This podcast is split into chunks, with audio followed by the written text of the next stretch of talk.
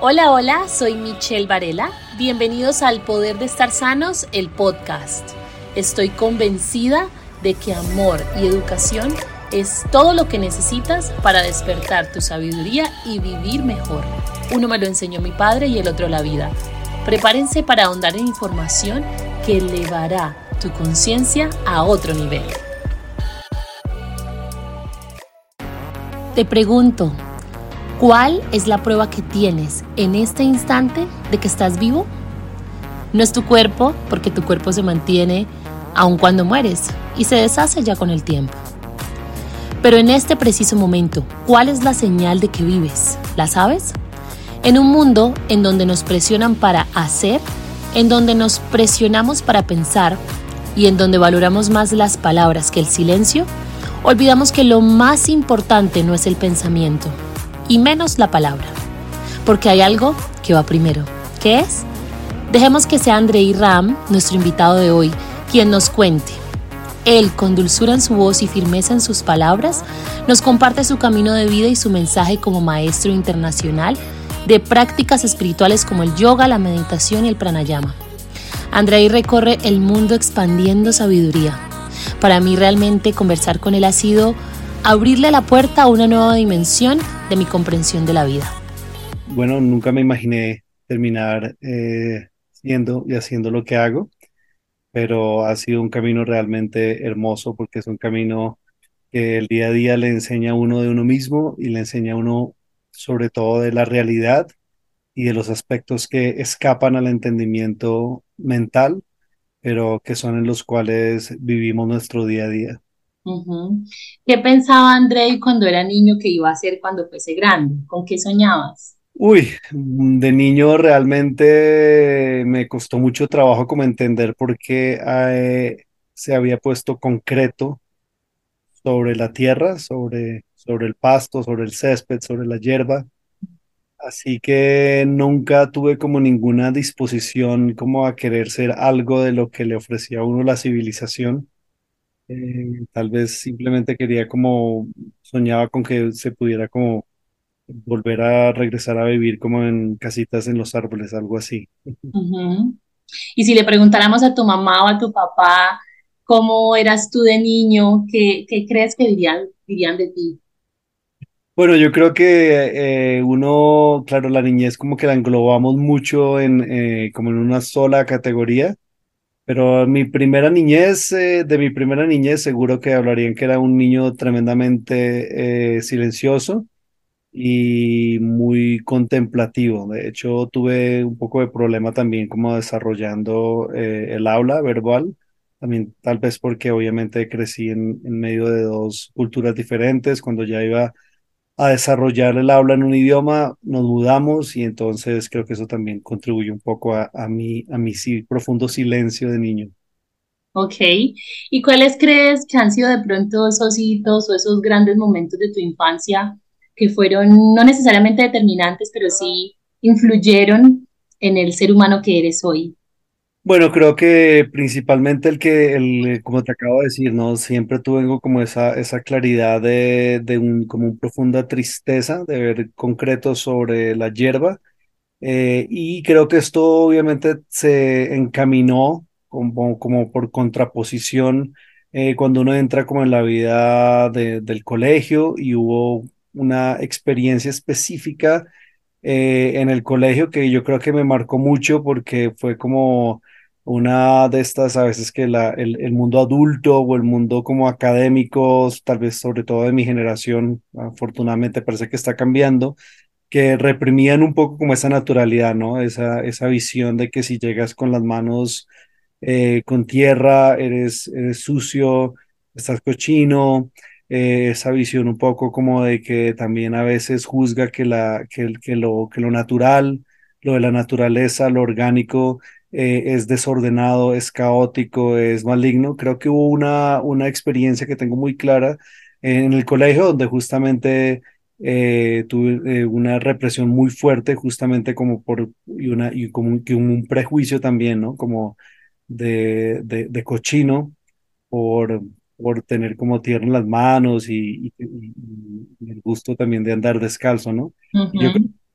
impactó muchísimo en, en darme cuenta que lo que le mostraba, lo que le muestra uno al mundo, eh, no es lo que está más en afinidad con la humanidad y con la vida en la tierra. ¿Y cómo es tu relación con la tierra? ¿Qué crees que hace que tengas ese un vínculo tan estrecho desde la niñez y que hoy sientas que, que, quieres trabajar en, en, no sé, asumo que en la creación de conciencia, en esa relación que tiene el ser humano con, con la tierra? Yo creo que realmente que somos parte de la tierra y nos han presentado una visión como que la, la tierra fue hecha para nosotros, la tierra nos pertenece, todo lo que hay en la tierra es para el uso eh, humano, pero más que todo hoy en día es para el uso de construir una civilización y una civilización que se construye aún todavía a punta de destruir la tierra, de tomar los recursos sin un cuidado de regenerarlos. Y realmente la, la naturaleza es, es la, la tierra y la naturaleza es nuestra es nuestra esencia y como te digo, no, no, no nos pertenece, sino que nosotros pertenecemos a ella. Yo creo que cualquier niño que tiene la posibilidad de, de, de crecer cerca de la naturaleza, pues obviamente tiene una claridad del- de, lo armónico que es la naturaleza eh, versus lo restrictivo lo incoherente eh, que puede, que son los, el, el camino como de la civilización, ¿no? O sea, de vivir en un lugar, digamos, en, en espacios, digamos, eh, orgánicos, eh, libres de, ausentes de, de ángulos, por ejemplo, a pasar a vivir, digamos, en, en, en, lugares cartesianos, en lugares donde lo que prima es el ángulo recto que es totalmente ajeno a, a las posibilidades que nos ofrece nuestro, nuestro planeta. Hoy en día se habla mucho como, como esos momentos como clave, o a- algunos le llaman el despertar espiritual, o como aha moments, o como esos instantes de la vida en donde uno se da cuenta que la vida es un poquito más allá. Mm, Se me, me da como la impresión que desde niño ya tenías una naturaleza o como una esencia un poquito más profunda y más conectada con la esencia de la vida eh, pero seguramente o puede que haya algunos momentos como fuertes en tu vida que te hayan encaminado a hacer lo que hoy haces. Eh, yo diría que en mi caso la muerte de mi papá fue significativa, eh, el haberme mudado de país fue significativo, el haberme quedado atrapada en la India durante el COVID fue significativo. Fueron como hechos grandes, sin decir que el día a día no enseña, porque claro que lo hace, fueron hechos grandes que como que me generaron, un choque que me invitaron a buscar un poquito más allá. ¿Hay de pronto algunos hechos trascendentales en tu vida que nos puedas eh, contar que te hayan llevado a, a, hacer lo que haces hoy? Mira, yo lo que hago hoy lo hago porque en el yoga encontré un lenguaje que me permite hablar de las cosas que siempre han sido parte de mi vida, pero que no encontraba manera de cómo ponerlas eh, en una comunicación. Eh, vuelvo y te digo, ¿no? Esos espacios. Yo soy como ta- tal vez de la primera generación de estos como eh, mar- marcas que eh, autista, eh, niños como que tienen eh, dislexia, eh, tal vez por lo que te digo, ¿no? Porque me, me costó trabajo como desarrollar el lenguaje verbal. La verdad, de niño no veía mucha necesidad de verbalizar. Sí, de niño desde niño tengo como una eh, gran como percepción y era como que todas estas memorias de niño las tengo muy frescas porque era como que veía los rostros y ya un poco como que sabía lo que me iban a decir o la actitud de las personas. Entonces siempre estuve como una, como una, en, en un choque con lo que le presenta a uno como la sociedad y la, y la civilización, vuelvo digo, versus como la, las maneras como más naturales, ¿no? Eh, y por eso creo que, claro, ese como que lo marquen a uno como autista, ya de por sí te pone como en una, Mm, te encarrila en un lugares, cosas que no van a ser accesibles para ti. Y ahora que hago lo que hago, pues obviamente esto es como un mundo que es totalmente como natural para mí, ¿no? La percepción, la, la percepción no es de la mente, sino la percepción desde lo esencial de, nos- de nosotros, que es el espíritu, el darle prelación al, a lo básico de la vida, que es el respirar, en lugar de eh, el darle prelación al pensamiento. El pensamiento es el origen de la ideología y cualquier ideología y cualquier idea, cualquier ideología es falsa porque cualquier idea es simplemente una versión de la realidad. Entonces, aquí hoy en día nos encontramos en un mundo que supuestamente es la búsqueda de la verdad y en un mundo que impone verdades, que impone verdades oficializadas, científicas, etcétera, etcétera, pero todos eso son verdades ideológicas, verdades de la idea, ¿no? Y más allá de la idea, yo pienso que la idea, la gran, eh, yo creo, pienso que la verdad es la gran mentira, porque lo que hay es una realidad y la realidad se percibe directamente y la verdad es simplemente una versión, eh, por supuesto, limitada de esa realidad que es imposible poderla como abarcar con, con la mente y con el pensamiento, que en últimas es lo que se ha, se ha, impuesto, ¿no? Creo que se ha impuesto el pienso, luego existo, pero realmente el pensar se desvincula de la existencia. Andrei fue clasificado como un niño en una condición a la que llaman autista debido a su manera de conectar con el mundo, no distinta, sino más cerca a su naturaleza silenciosa y contemplativa. En la vida nada es normal o anormal, porque ¿quién decide que lo es? Y sobre todo, ¿quién tiene la última verdad si esta no existe? ¿A cuántos hemos señalado de antisociales por ser de pocas palabras, sin entender que tal vez su forma de relacionarse con el mundo es simplemente distinta? Y así tú también tienes tu propia forma de expresar tu ser al mundo. Permítete vivirlo. Ninguna verdad es una verdad, es solo una opinión. La justicia humana eh, no, es real, ¿no? Nunca será real. En cambio hay una justicia natural que, que sí es real y durante mucho tiempo de mi vida, luego la adolescencia, me, me preguntas por la niñez, pero claro, luego la, adolescencia fue bastante dura, eh, creciendo en un país como Colombia, con tanta violencia, con tanta eh, carencia de, de, de, de, una justicia que realmente sea más real, ¿no?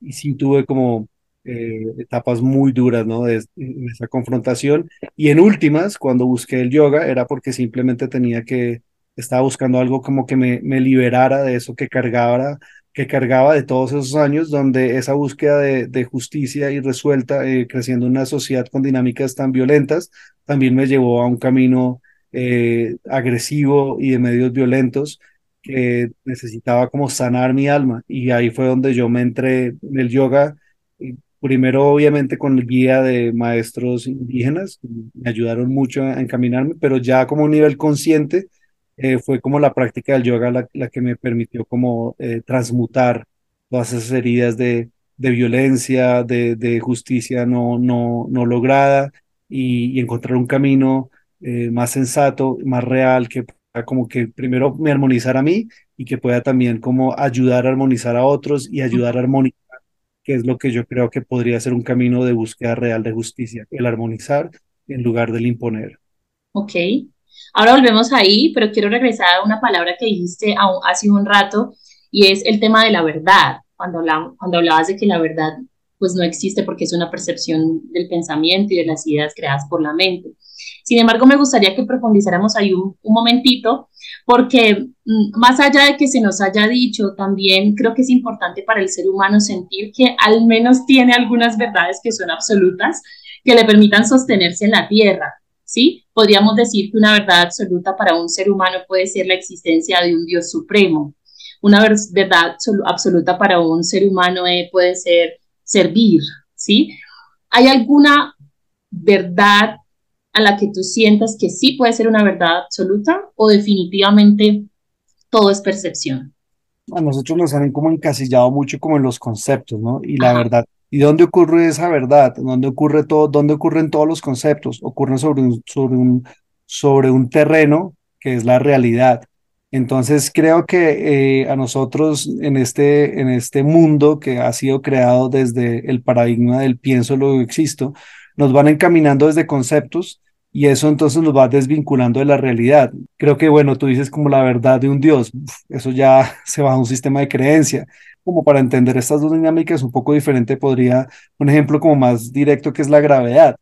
Hay una fuerza, eh, la fuerza gravitacional es una realidad, o sea, todo lo que sube baja y eso es una realidad.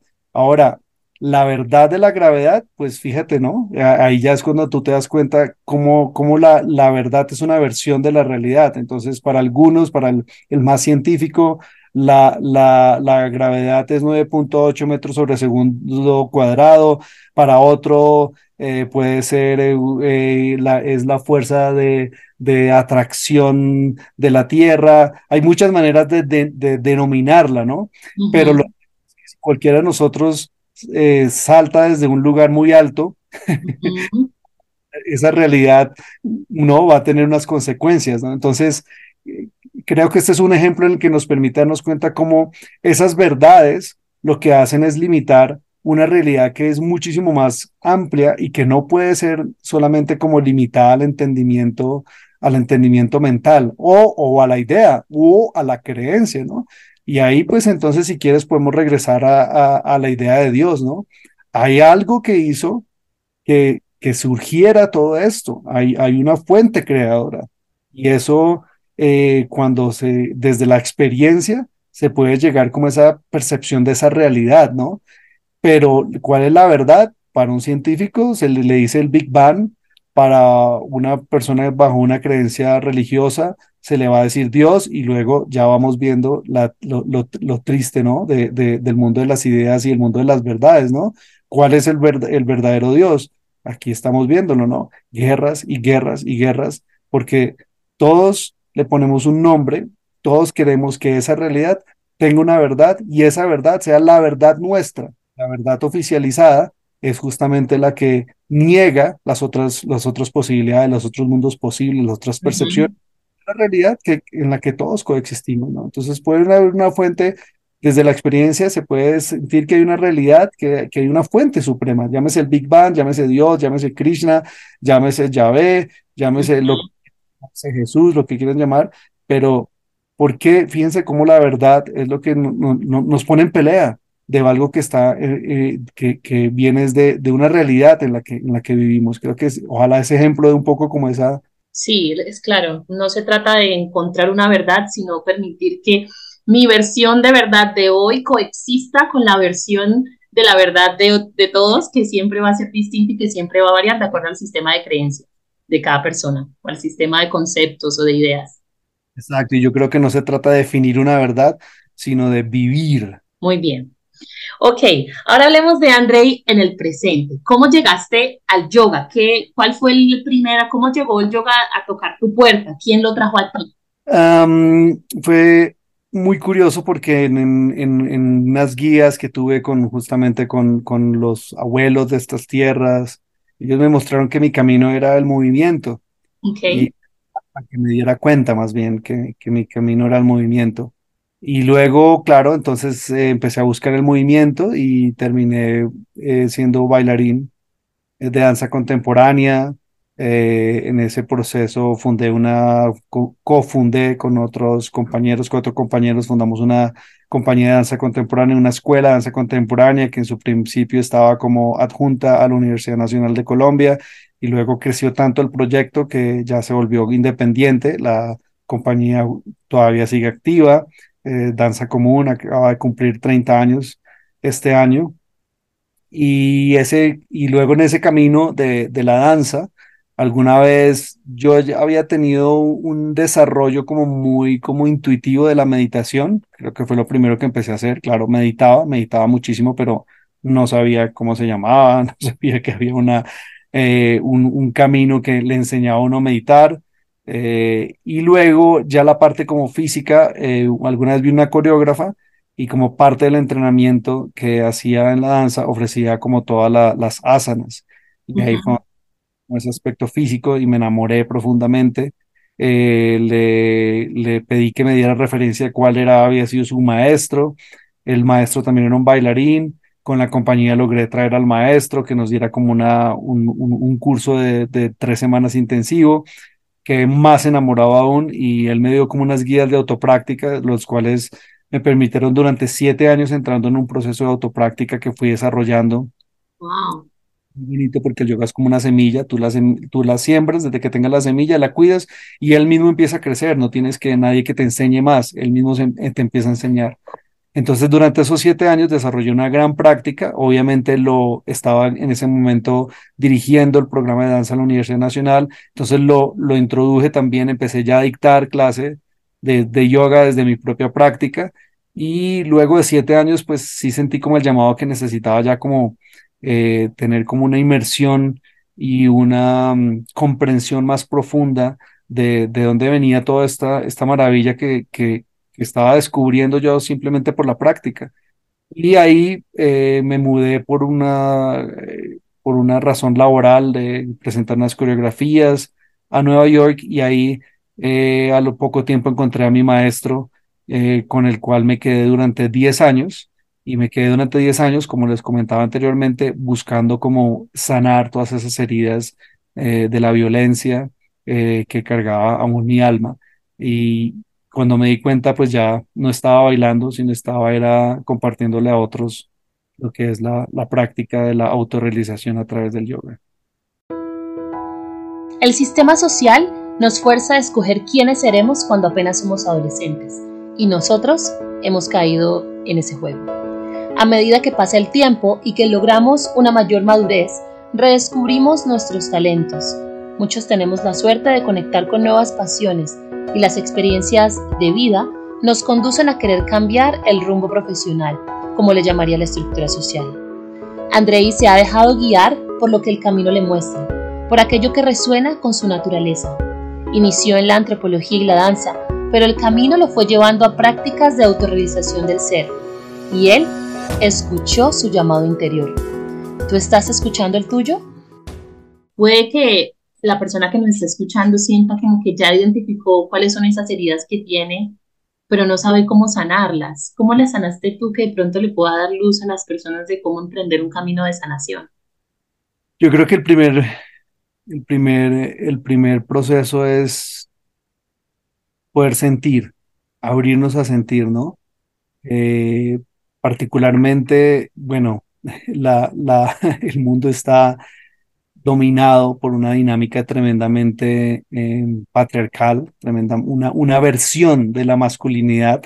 No, no digo que es la masculinidad, creo que la masculinidad está, está un poco como perdida y, no, no, le han dado chance de que encontrarse, pero si vemos, obviamente el mundo lleva años, cientos de años siendo dominado como por esa, por esa masculinidad y desde el lado del hombre, eh, esa masculinidad lo que hace es que le impide al ser, le impide al hombre al hombre masculino le impide sentir, ¿no? O sea, está, está mal ser vulnerable, tienes es que eh, está mal sentir, está mal ser, ser, ser, débil, ser vulnerable, y entonces, ¿para qué? Para, y eso le permite al hombre desarrollar una brutalidad de, del poder, de poder, una brutalidad de poder para controlar, para manejar, para dirigir, etcétera, etcétera. Todo está basado en unas dinámicas de poder y esa dinámica de poder está basado justamente en no permitirle al ser sentir, vulnerabilizarse. Y obviamente eso hacia el otro lado, hacia el lado femenino, pues lo que genera es eh, todo lo que ya sabemos, abusos, violencias, eh, pero desde el hombre, yo, yo pienso que un poco como que el germen o, el parásito principal está sembrado en, en, el hombre, porque no le permiten sentir, no le permiten vulnerar, no le vulnerabilizarse. Entonces yo pienso que el primer punto para sanarse es justamente eh, eh, liberarse, ¿no? Eh, encontrar el antídoto de eso que no nos permite percibirnos a nosotros y vulnerabilizarnos, sentir, sentir, sentir.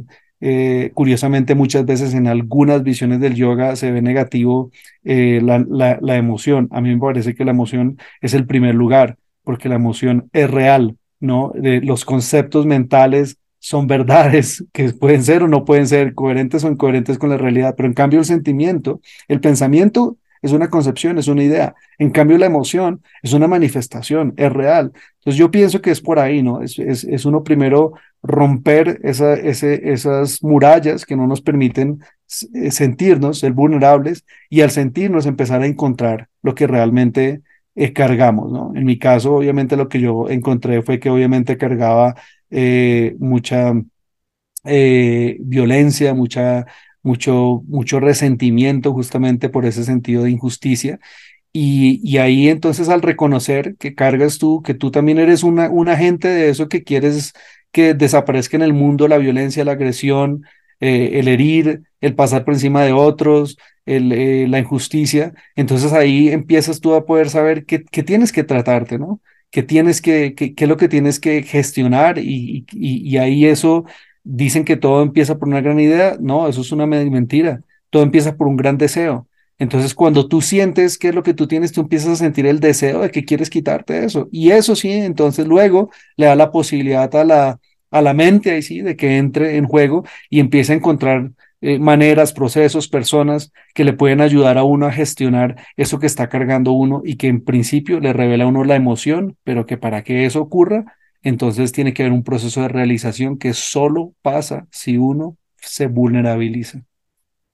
Recuerdo cuando empecé a conocer del yoga y de la meditación y de todas estas prácticas, que mm, siempre había un elemento en común o como transversal en todos que ahora es cuando hago la conexión. Me acordaba que cuando empecé a hacer yoga siempre me decía, inhale, exhale. Y yo decía, pucha, ¿cómo coordino la inhalación con la subida de los brazos, la exhalación con la bajada? Me parecía al principio imposible de coordinar. Segundo, no entendía porque era importante. Yo decía, pero ¿qué pasa si exhalo en otro momento? O sea, ¿qué pasa si inhalo y exhalo más rápido? Como que no entendía la conexión del cuerpo con la respiración. Luego, cuando empiezo a aprender a meditar, no toleraba respirar lento. Me incomodaba, me costaba, sentía que me ahogaba, sentía que me faltaba aire. Fue muy difícil mi relación con la respiración en ambas prácticas. Y luego me empiezo a dar cuenta que no solamente aplica en las prácticas espirituales, cuando hago deporte la respiración es esencial. Eh, en todos sentidos, si uno lo empieza a vincular con los diferentes escenarios de la vida, pues la respiración es la única que está presente en todos y que es importante en todos. Sé que es un tema en el que tú pues trabajas mucho, eh, entonces quería preguntarte, mm, ¿por qué crees que los seres humanos nos desconectamos tanto del primer canal que nos conecta con la vida, que es cuando llegamos a este mundo, lo primero que hacemos es llorar y respirar. Pero a medida que crecemos nos desconectamos al punto que pasa lo que me pasa a mí. No podía coordinar, me costaba respirar lento y como que me desentiendo de, de, tomar conciencia de respirar. ¿Por qué crees que pasa eso? Mira, para mí ese es el punto de la razón por la que el mundo está en caos, la razón de por cual, sin darnos cuenta, somos manipulados por, por patrones mentales, por ideologías que nos llevan a, a causarnos a, abusos en nosotros mismos, a no permitirnos desarrollar nuestra real masculinidad, feminidad, humanidad. Es justamente porque todo esto ha sido construido bajo el paradigma del pienso, luego existo. A todos nosotros nos abusan a pensar, nos abusan a pensar la vida, nos abusan a, a y eso nos desvincula del, del vivir y del existir la vida. Entonces, si tú lo ves, y esto no es una verdad, esto es una realidad, mm, es una gran mentira la verdad de que el pienso luego existo. Y lo que sí es real es que respiro luego existo. Venimos a este mundo con nuestra primera inhalación. Salimos del útero de nuestra madre y cuando empezamos a ser autónomos y a caminar nuestra propia vida, eso ocurre con nuestra primera inhalación. Eso es una realidad. Eso no es una creencia, eso no es una idea, eso no es una verdad.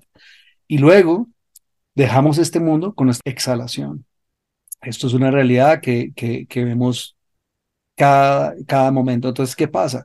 Que al, obligarnos a pensar las cosas, a pensar la masculinidad, a pensar, a pensar la gravedad, a pensar la fuente suprema, nos desvincula de el existir y el vivir y el experimentar todas las anteriores. Y entonces el camino de la experiencia hacia, la, hacia lo real se abre realmente desde lo más esencial de la experiencia, que es la respiración. Entonces, hoy en día, y tú en tu camino, yo en el mío, uno va descubriendo cómo todas las prácticas espirituales de, de, de, meditación están basadas en la respiración, todas las acciones, tú hablas de, de la acción del deporte, ahí es donde está como la, gran diferencia de ser un, de hacer medio un deporte y volverse un deportista de, de, de, alto impacto, es el manejo de la respiración, porque en el manejo, que a mí no me gusta hablar de manejo, más bien en la administración de la, de, de la respiración, es como abrimos la administración de la vida, todo lo que hagamos, acción física, inclusive el mismo, la misma, ya no diría pensamiento, sino la misma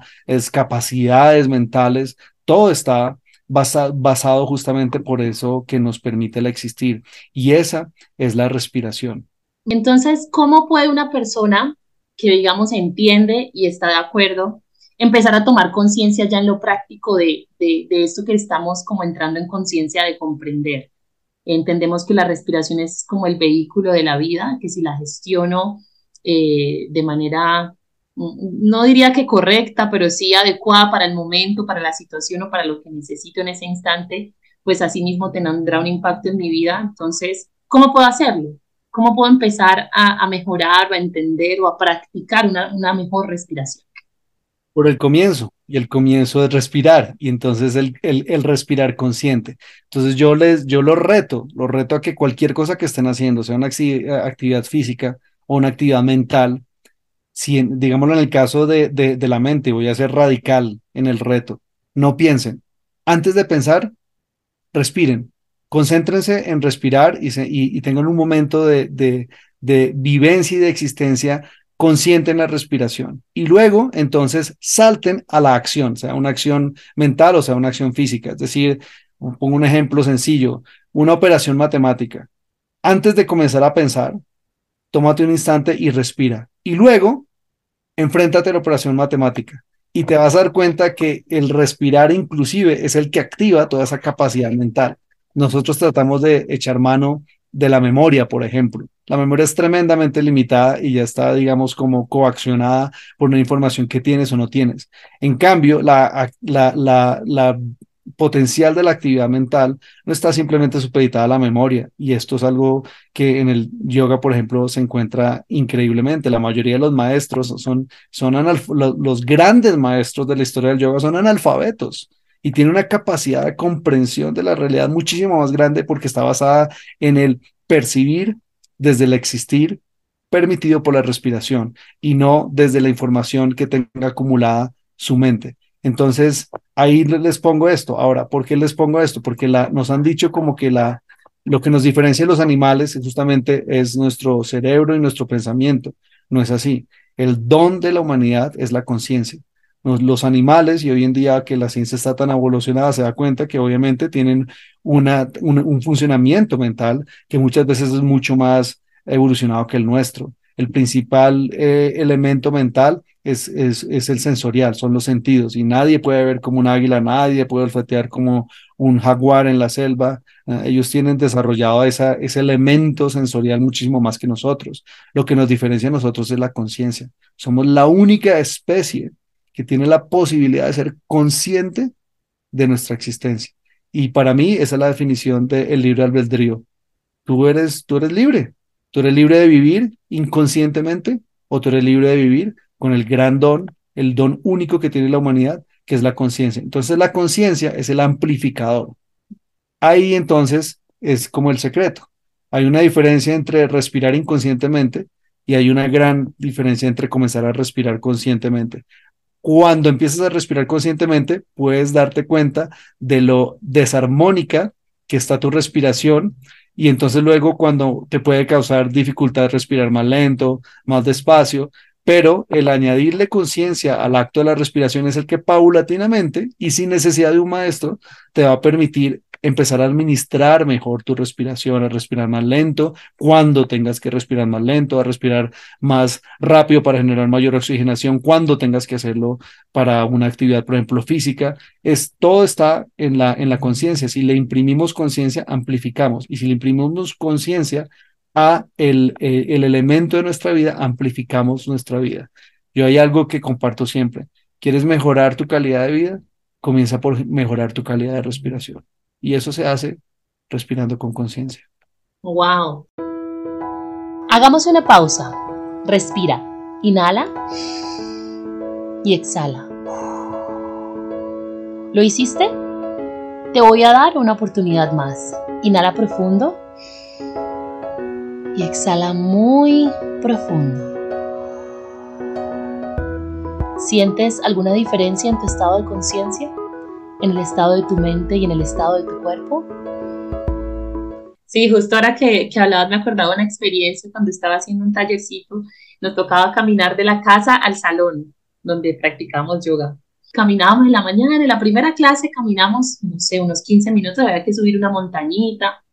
Y cuando llegamos allá, la primera pregunta que nos hace el maestro es, ¿Cuántas respiraciones hiciste de, la casa acá? Corchadas. Nadie tenía idea. Entonces, ahí empezó la reflexión, como lo que tú nos expresabas ahorita, el traer conciencia a la respiración y no necesariamente contar cada respiración, pero sí darte cuenta de que estás respirando.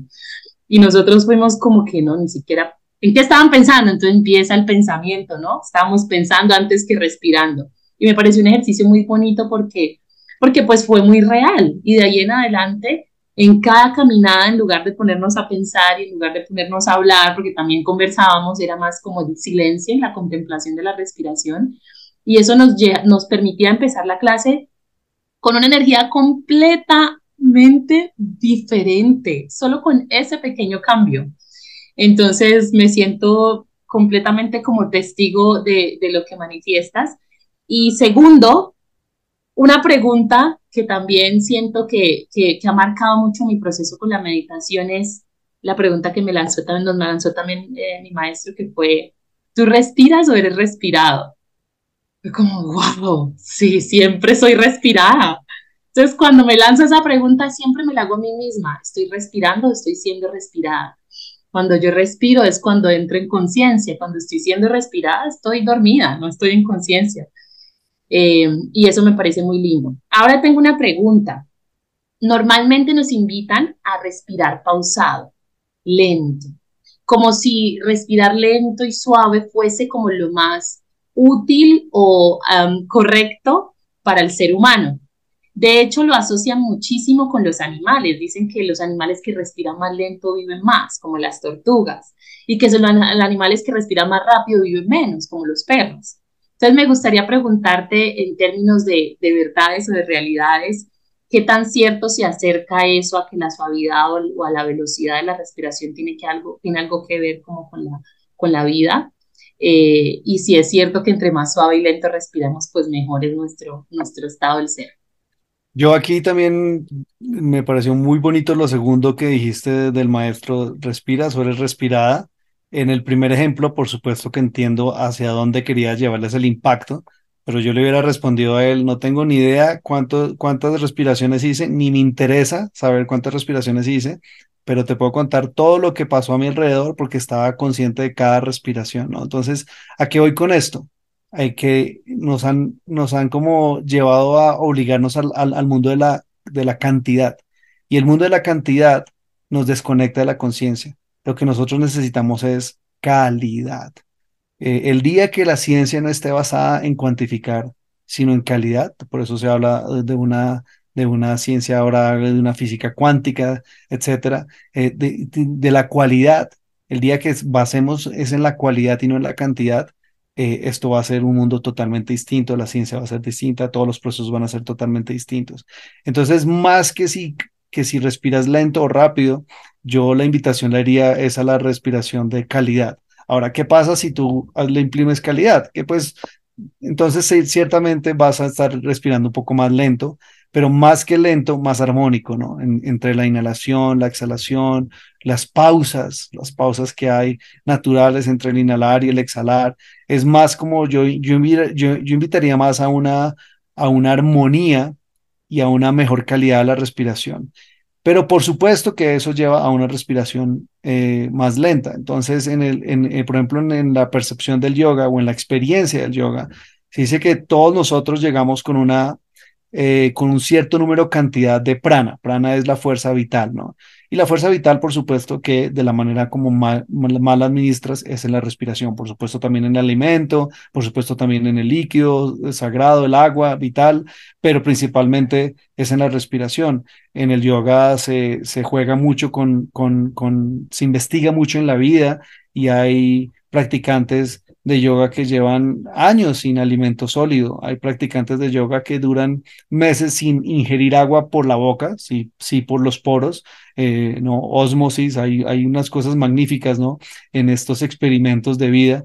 Pero lo cierto es que la gran el gran récord mundial, y obviamente esto ya no es del yoga, sino esto es de los que les gusta jugar con, con, con cuantificar y, y está es en los apneístas, que es cuánto aguanta la respiración, y más o menos el récord mundial son 11 minutos. Entonces, fíjate, tú puedes vivir días sin agua, eh, meses sin alimento sólido, pero solamente unos 11 minutos, que es una barbaridad, sin respirar, ¿no? Entonces, definitivamente la manera como mejor, más administramos la fuerza vital es desde la respiración.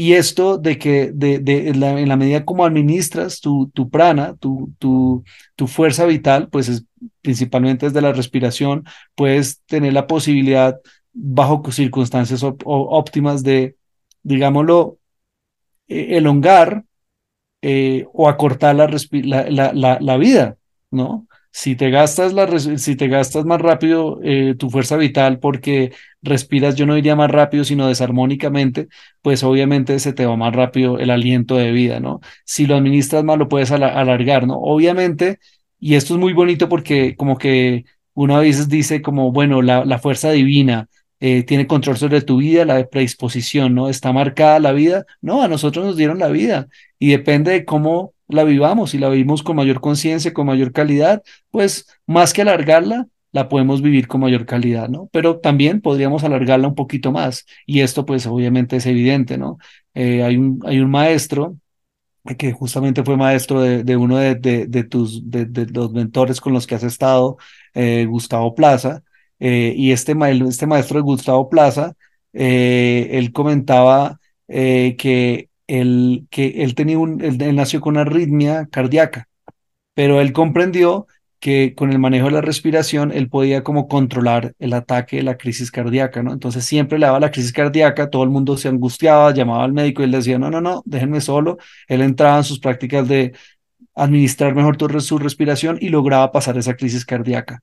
Ah, y así, y este es un personaje que hubiera, con, con, esta, con esto, hubiera muerto muy joven, ¿no?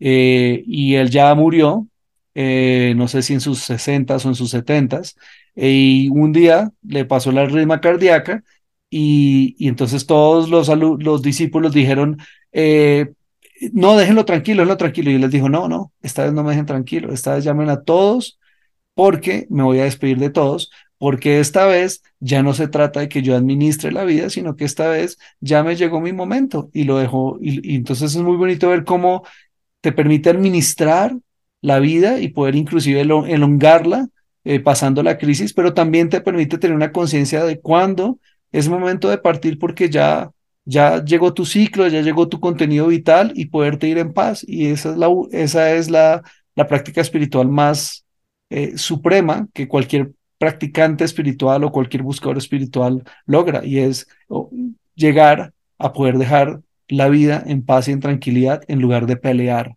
con la muerte, que es lo único certero que tiene la vida. Todo lo demás en la vida lo maneja el principio de la incertidumbre. Y cuando tú te preparas para esa única certeza de la vida, que es la muerte, y dejas de pelear con la muerte, entonces la incertidumbre de la vida se vuelve tremendamente cómoda. Wow. Mm, ahorita que hablabas, pensaba en que ojalá en el mundo dejáramos de hablar de calorías y empezáramos a hablar más del prana, que siempre hablamos del gasto y el consumo calórico, eh, pero nunca hablamos del, del, consumo y la generación de prana, ¿no? ¿Qué, qué, cambio tan trascendental sería que, que empezáramos a, a, verlo más así? Mm, siento que el tema de la respiración, de alguna u otra manera, naturalmente tenemos un poquito de, aceptación de que la respiración es muy útil. Por ejemplo, cuando alguien está muy molesto, tendemos a decirle tranquilo, cuenta hasta tres. O cuando alguien está muy ansioso, tendemos a decirle o a ponerle una bolsa, respira en la bolsa. Como que de alguna u otra manera sabemos que la respiración tiene un impacto de alguna u otra manera. Ahora no sabemos cuál. ¿Es posible saber qué pasa con el ser humano cuando respira con conciencia? ¿Qué pasa con su cuerpo? ¿Qué pasa con su mente? ¿Qué pasa con su estado en general? Por supuesto. Mira, dentro del yoga, y, quiero que no solamente esto se, se, se, se limite al yoga, porque yo, la, invitación para todos los que nos están escuchando, el yoga puede ser practicado por cualquiera, pero la verdad es que a algunos les va a resonar y les va a parecer muy, muy bonito, pero a otros no, no, no es lo de ustedes. El yoga no es la respuesta porque no es la única vida.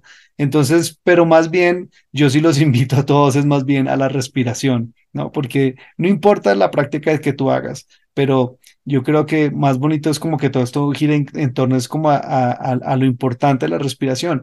Y, en, y cuando tú le tomas conciencia de la respiración, sí puedes tener totalmente conciencia de los diferentes impactos que tiene la respiración y por ende, entonces, paulatinamente, puedes desarrollar la capacidad de, eh, de, saber qué, qué manera de respirar tienes que aplicar de acuerdo a cada situación que, que necesitas.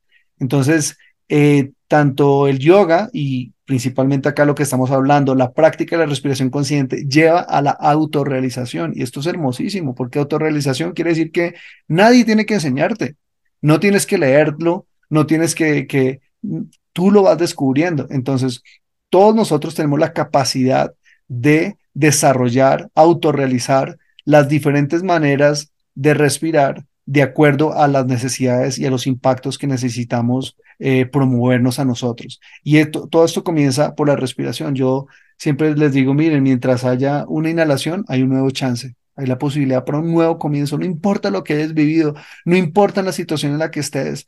Eh, cuando voy y visito a las personas, eh, personas que están en hospital, en, en, en dificultades, les digo, mientras que puedas generar una nueva inhalación, tienes vida, tienes una nueva posibilidad. Y además, mientras puedas generar una exhalación, puedes dejar atrás. La inhalación es la, la alimentación, no es la proteína, no es, no es las calorías.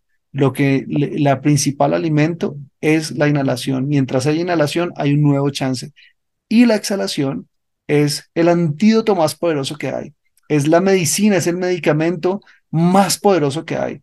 La exhalación tiene la posibilidad de drenar, es el, es el, es el elemento, es el proceso más básico que hay de depuración, pero no solamente físico, no solamente sacamos dióxido de carbono. Cualquier toxina, toxicidad, la posibilidad de sacarla es gracias a la exhalación. Y estas toxicidades no son solamente físicas, son toxicidades emocionales, son toxicidades mentales. La exhalación es la que nos permite sacar lo que no nos sirve. Y la inhalación es la que nos permite volvernos a nutrir de lo que sí nos sirve, que es la vida. Entonces ahí está, ahí está el secreto. Inhala, inhala, inhálate el sol, inhálate el amor, inhálate lo positivo, inhálate el aire puro y exhálate, exhálate todo lo que tengas que exhalarte, exhálate lo que te está doliendo, exhálate la tristeza, exhálate la rabia. Andrei nos enseña que respirar es mucho más que recibir oxígeno. Respirar es también abrir espacio mental, es purificarse, es crear emociones elevadas. Respirar trasciende más del ejercicio de recibir y expulsar aire. Es recibir la abundancia del universo y esparcirla hacia el universo. Si alguien de pronto ya ha empezado un poquito ese camino y quisiera avanzar un poquitito más, ¿hay de pronto alguna técnica en particular que pudiésemos hoy a través del micrófono eh, porque nada más no nos están viendo, ni es una clase de pranayama o respiración, pero sí que, que, de manera sencilla puedas instruirnos de cómo podemos avanzar un poquito en este proceso de la conciencia al respirar. Sí, mira, eh, yo les compartiría como un principio, ¿no? Eh, pensamos, porque como todo pensamos lo existimos, entonces también pensamos la respiración y se piensa entonces que uno respira del pulmón.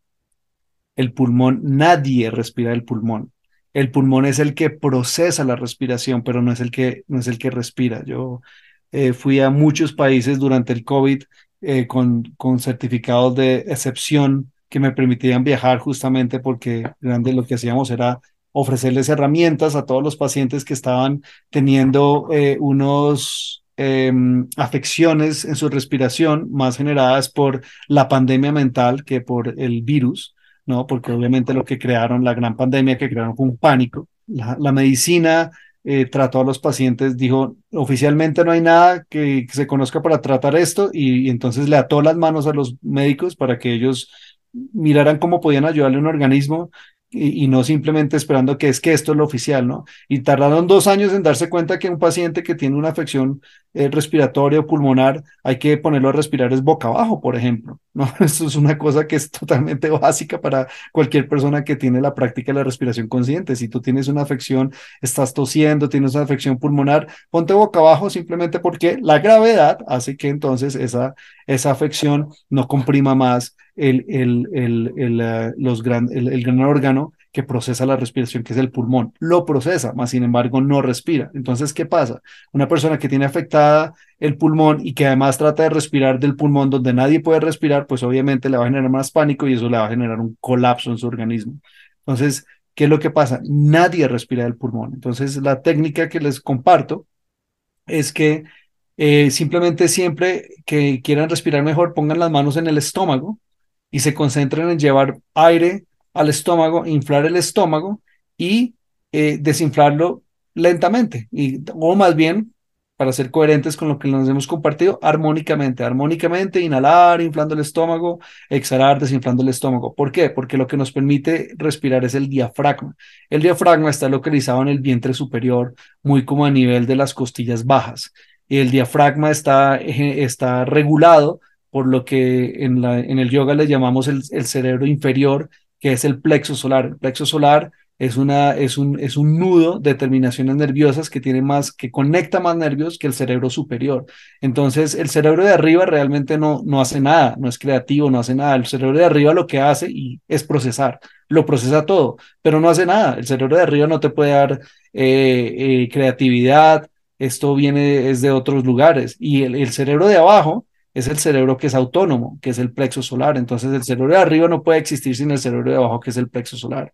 Y el plexo solar es el que maneja el diafragma y el diafragma es el que permite el, milagro de la respiración. Entonces al apoyar las manos en el estómago y el darle mayor énfasis a la respiración del vientre, no a la expansión pulmonar, le permite mayor, capacidad de, de, asimilar aire, oxígeno y también le permite mayor capacidad de procesar ese aire que estás respirando desde el diafragma a los pulmones. Entonces, es la técnica como más sencilla y es simplemente poner las manos en el vientre y llevar tanto aire como puedas allí. Eso va a activar más el diafragma, va a activar más el, el plexo solar, va a permitir también un mejor procesamiento del oxígeno eh, de los pulmones, eh, va a haber una respiración más profunda, una oxigenación más profunda. Y luego, obviamente, paulatinamente, como hay otras técnicas, ya después de, que tengas dominada esa, entonces en lugar de poner las manos en el estómago, lo pones en los costados bajos, ¿no? Como muy como hacia la cintura y la cadera, y eso permite aún mayor capacidad ¿no? Ya no está solamente restringida por, por, por el límite de tu estómago y eso también ayuda un poco también a que no sea solamente un trabajo de mejorar la respiración, sino también de mejorar la postura. Entonces, pero para comenzar, simplemente todos, todos deben hacer como siempre como eh, ese, ese, esa conciencia de respirar al vientre bajo y esto va a servir muchísimo más cuando tengan eh, afecciones respiratorias, pulmonares, eh, cuando estén enfermos, eh, enfermas y respiren tratando de llevar tanto aire como puedan al vientre bajo y esto es la mejor manera como de maximizar la capacidad de vitalización del organismo que es dada gracias al sistema respiratorio. Que este fuera un espacio útil para las personas que nos están escuchando. Y entonces en eso quisiera como dejarles como esto no se trata del yoga, se trata de la vida y la vida eh, nos es permitida gracias al milagro de la respiración. Quisiera decirles que no se trata de la cantidad, sino de la calidad. Eh, y entonces quisiera decirles que tomen conciencia de la vida, dejemos de pensar y empecemos a existir. Tomemos conciencia de la vida y busquemos algo que sí es humano, que es la belleza. Eh, nos han hecho mucho daño obligándonos a que seamos perfectos y la perfección es una gran mentira nos han hecho mucho daño obligándonos a que pensemos la vida y eso nos ha desconectado al existir. Entonces yo los finalmente los invitaría como a que a que vivamos con belleza. La belleza da armonía. Entonces los invito a que tomen conciencia de su vida, tomando conciencia de su respiración y que la mejor manera de buscar una cualidad, una mejor cualidad en su existir y en su respirar es buscando belleza en su respiración. Busquen respirar bonitamente, y eso les va a permitir respirar con armonía y entonces eso nos va a permitir respirar con amor. Hermoso, hermoso. Muchas gracias por ese mensaje, me lo llevo en el corazón. Preguntas de respuesta rápida, en frases o palabras si puedes. Eh, ¿Cuáles son las tres cosas que siempre están presentes en tu mañana, cuando apenas abres los ojos, lo primero que haces en la mañana? Gratitud, descanso consciente y respiración consciente. Muy bien. Ok. Mm, ¿Cuál sientes que es tu propósito de vida? Ser útil en lo más pequeño, porque lo más pequeño es lo más próximo. Muy bien. Mm, ¿hay algo a, la que le- a lo que le tengas miedo? Al poder. Si hubiese eh, una ley, entre comillas, una ley universal, a la que tuvieras el poder de acceder y escribir, eh, y que, digamos, todo el mundo siguiese, ¿cuál sería esa ley que escribirías? No controles. Amo. Ok. Mm, ¿cuál es tu mayor sueño? El retorno de la vida terrícola. Muchas gracias. Muchas gracias por abrir este espacio, muchas gracias por ser útil en lo pequeño, en lo próximo y muchas gracias por respirar con belleza para generar amor. Ese fue un gran episodio de El Poder de Estar Sanos, el podcast. Yo soy Michelle Varela, su anfitriona y amiga. Síganos en Instagram como arroba el poder de estar sanos y cuéntenos qué otros temas les gustaría escuchar para expandir su conciencia y evolucionar juntos. Gracias por escucharnos.